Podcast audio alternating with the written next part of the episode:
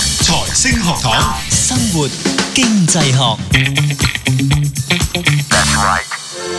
好，繼續翻嚟生活經濟學啊，繼續有我哋幾個喺度啦。咁啊，上一節啦，Doctor Fred，咁啊，嗯你都講，即係其實原來唔係啲咩新鮮事啦，即係喺呢個啊，即係十十六世紀啊，係係吓冇十錯六世16世紀紀啊呢位仁兄阿 Sir Thomas More 吓，佢呢個烏托邦裏面提 及，即係人人應該有基本嘅一種收入，哇！呢係個啦。即係簡直好似 John Lennon 咁樣出嚟去講 Imagine 啊！咁但係頭先我哋喺喺休息期間咧，我哋都不約而同就問一個問題，其實係我都可能有啲聽眾聽完之後都有閃過，就係呢個叫做 UBI 啦，係全民基本收入。係啦，同呢個所謂我哋恒常見到，即係卡圖就話啊，呢、個同最低工資有冇分別啊？又或嗯者我哋我自己喺度諗就係同呢個誒、呃所謂嘅失業救濟金嗯有冇咩唔同咧？嗯。係啦，可以講少少先啦，係啦。咁咧誒，其實失業救濟金咧，唔同嘅國家有唔同嘅做法嘅，係係啦。譬如好似頭先我哋都提過， 香港係冇嘅，冇嘅，係啦，就係有綜中援嘅啫嘅，係啦。嗯，咁最大嘅分別係咩咧？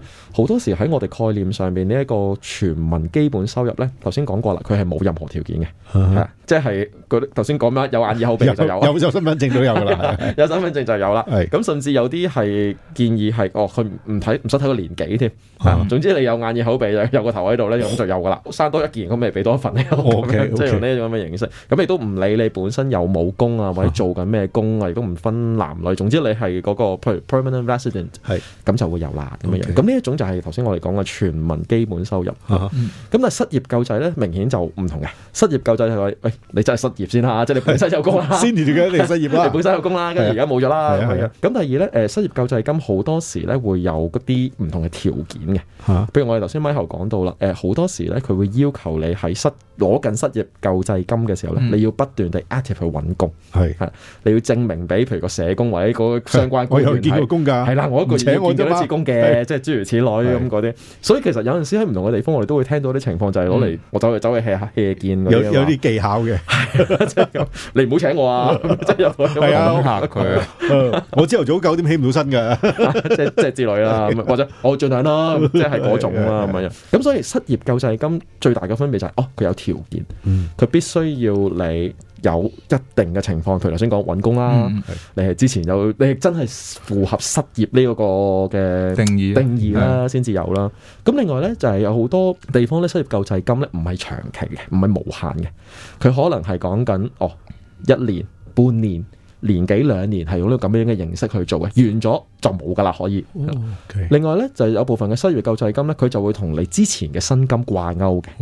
係啦，就譬如話，哦，哦，你失咗業之後頭嗰三個月，即係深刻你 keep 住揾工啦，梗係講緊嚇，OK，咁你嘅佢就可以 cover 翻你之前嘅人工，可能譬如一半咁樣樣，嗯咁、應該係有啲上限嘅，即係係譬如好似政府而家做緊嗰啲咩係係包咗九千蚊，即係嗰啲咁樣係樣，係啦，咁然之後話，哦，三個月之後你當你仍然 keep 住揾工，但係仍然未揾到，跟住個下一個三個月咧，可能你個人嗰個百分比又低啲㗎。係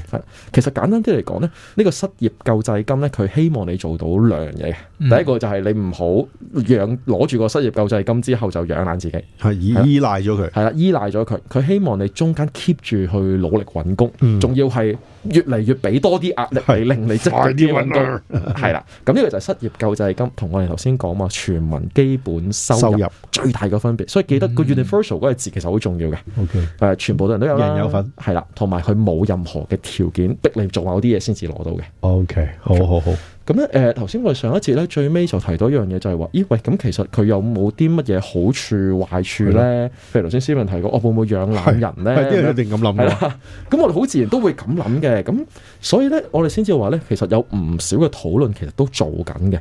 但係咧，我哋就話啦，誒，其實你就咁討論咧就冇乜意思嘅，因為點都講得通通嘅嘅，係係啦，即係接唔接受呢件事嚇。嗯咁所以咧就要 based on 實證啦，based on 證據啦。咁咧如果你要做證，你要揾證據，咁當然就啊要做實驗啦。咁誒聽眾如果記得嘅話，其實我哋之前都介紹過哦，譬如諾貝爾經濟學得獎，今年就係做 field experiment 噶嘛，嗯就係呢一個概念啦。哦就係呢個概念，即係呢啲唔係一啲 classroom 或者一個 lab 裏邊做到嘅 experiment 嚟，你真係要落到去個城市，嗯真係要去到個國家，真係玩一次做一次，你先至可以得到一啲可信嘅結果嘅。做完嗰班人都唔知佢俾人做咗實驗，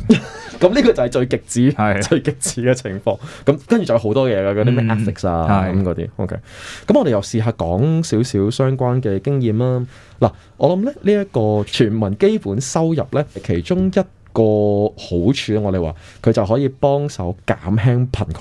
佢會減輕收入不均，甚至會改善整體嘅健康啊。哇，咁理想嘅成件事係啊，咁當然我喂搞錯啊，點即係點解啊咁樣？咁我諗邏輯上你點講，你你都可以楞得到嘅。嗯 OK，咁所以誒、欸、舉個例子啦。咁誒、呃上一次都同大家提過嘅，其實而家咧有冇一啲類似呢個全民收入、全民基本收入嘅 scheme 咧，其實係有嘅。嗯，誒唔使去到芬蘭，喺阿拉斯加都係好凍喎，啊都係好凍，係咯同你埋同埋好遠。點解係嗰一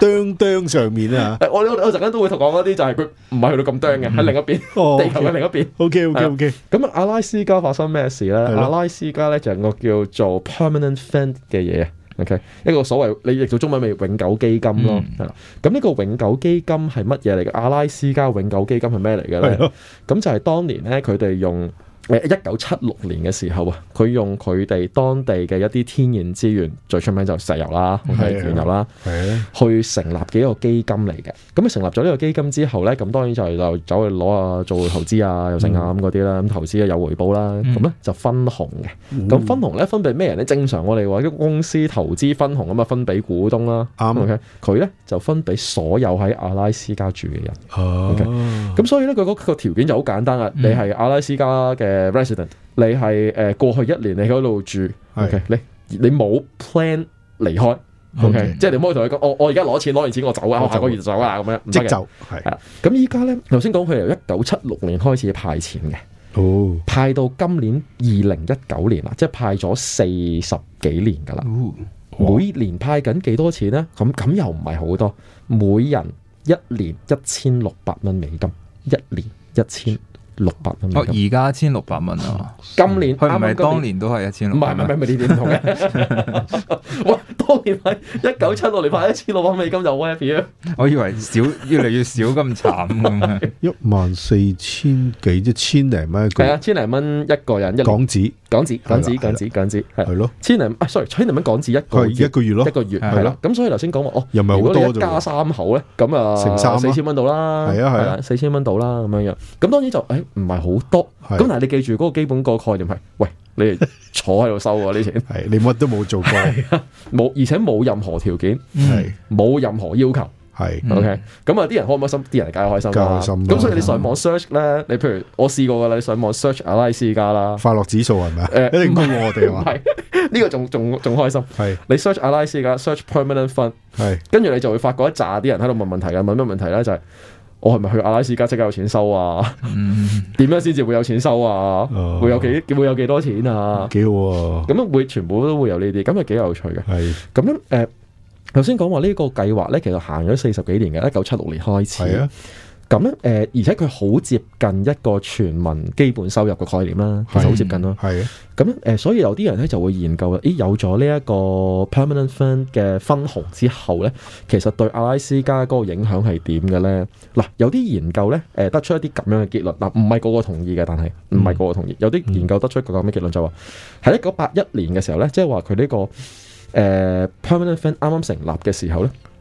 如果你睇翻阿拉斯加咧，喺美國整體譬如五十個州裏邊咧，佢嗰、個佢嗰個收入不均嘅情況咧係排第三十嘅。嗯，即係話都幾幾嚴重啊！收入不均情況幾嚴重或啊！者哦係三十係係即係一係最好啦，係啦即係最比較平平均均要平係均 OK 係啦。咁而喺二零一五年嘅時候咧，即係行咗三十零年啦、嗯嗯 o k 三十零年之後咧，佢嗰個情況咧，依家咧就喺二零一五年嘅時候咧，佢嗰個收入不均個情況咧就會升到上去第二。你講得啱，即係要講係啦清要楚，講清楚，即係話係啦佢收入不均情況係減輕咗，係個收入變得平均啊，個嗯收入變得平均。嗯咁咧，頭先講話有啲嘅研究人員咧，就會將呢一樣嘢，即係嗰個 improvement 咧，in income inequality 咧，就話係因為有咗呢一個 permanent fund 之後咧，所造成嘅。 ，OK，我哋下集再討論。